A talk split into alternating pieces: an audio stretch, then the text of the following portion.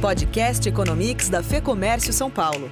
O seu resumo diário dos destaques da economia no Brasil e no mundo. Com André Saconato.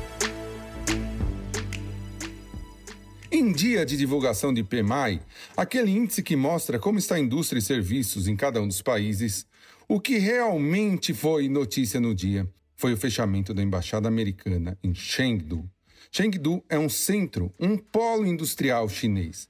E a China disse que os Estados Unidos interferiam em assuntos internos chineses por essa embaixada. E para reforçar esse sentimento ruim do mercado, o PMI de serviços e da indústria dos Estados Unidos vieram abaixo da expectativa. O de serviços, inclusive, veio 49,6, abaixo dos 50, que nós sabemos esse índice que indica expansão. Os serviços americanos ainda não estão avançando. Já na Europa, os números foram melhores. Na Alemanha, o índice composto, que leva em consideração serviços mais indústria, chegou a 55 pontos, muito acima do esperado. No Reino Unido, 57,1 e na zona do euro como um todo, 54,8. Todos em expansão. A Europa começa a tirar o pé da lama.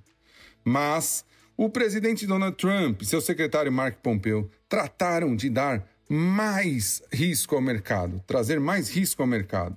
Os dois fizeram declarações fortes contra a China.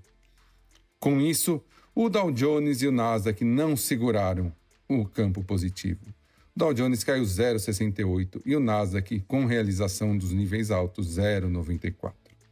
Aqui no Brasil, os dados foram bons. A confiança do consumidor da FGV subiu forte.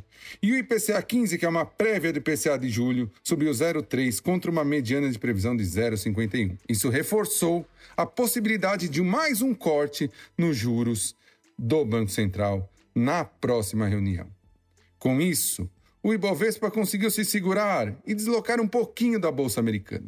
Fechou em quase estabilidade com uma alta de 0,09 a 102.381 pontos. E no caso do dólar, você teve uma queda pequena de 0,55 a R$ 5,21, chegando na mínima 5,16. As notícias boas foram mais fortes do que a possibilidade de corte de juros. Por hoje é só. Até o próximo Economia.